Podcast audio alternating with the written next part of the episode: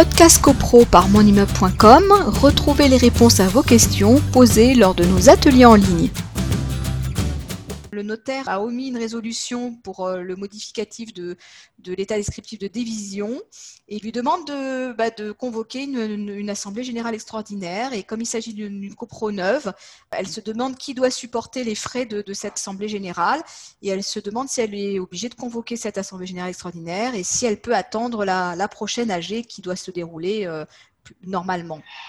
Bah, si c'est une copropriété neuve, la responsabilité de l'établissement du règlement de copropriété, alors on, on, toujours avec les, passerelles hein, qu'on utilise à chaque fois, on rappelle qu'un règlement de copropriété intègre très, très, très, très euh, souvent l'état descriptif de division. Mais ce n'est pas une obligation. On a l'état descriptif de division qui euh, bah, liste les lots avec les tantièmes attachés à chaque lot. Et puis on a le règlement de copropriété qui est donc le fonctionnement intérieur de la copropriété pour faire très court. Mais le règlement de copropriété intègre l'état descriptif de division. l'état descriptif de division établi par un géomètre expert. Si, euh, pour reprendre la question de Mme Zouina Aouida, pardon, euh, si le notaire a omis une résolution, a omis, enfin, a commis une erreur, si je comprends bien la question, bah, c'est de, sa responsabilité. Donc, euh, convocation d'une assemblée générale extraordinaire, le conseil qu'on peut donner, c'est qu'il prenne l'accord écrit qu'il supportera lui-même les coûts de convocation de l'assemblée générale extraordinaire, ce à quoi eh bien, vous allez vous, heurter un grand silence, à mon avis, parce qu'il ne va pas vouloir supporter les coûts de convocation de l'Assemblée générale extraordinaire.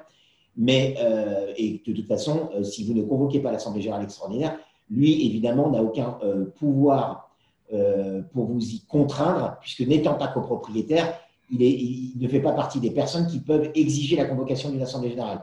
Donc, je pense qu'il aurait pu peut-être déjà écrire ce notaire qu'il y a une erreur qui a été commise par son erreur, par son, par son étude, et euh, pour régulariser la, situation, convocation des assemblées générales extraordinaires, mais voilà, si euh, ça serait euh, de la responsabilité du notaire. J'ai eu la question là tout à l'heure, en début d'après-midi, d'une autre personne de mon immeuble qui abordait la question suivante, où il y a une, une erreur commise par un notaire dans euh, le règlement de copropriété, c'est-à-dire la partie, dans le règlement de copropriété, il y a donc la, première partie qui est l'état descriptif de division, mais le règlement de copropriété en tant que tel, c'est le reste. Et dans le reste, euh, la grille de répartition des charges a été euh, reportée de manière erronée par le notaire, qui n'a pas reporté les tantièmes affectés au lot qui figuraient dans l'état descriptif de division. Donc c'est évidemment l'état descriptif de division qui prime, puisque le règlement de copropriété se réfère à l'état descriptif de division, donc c'est un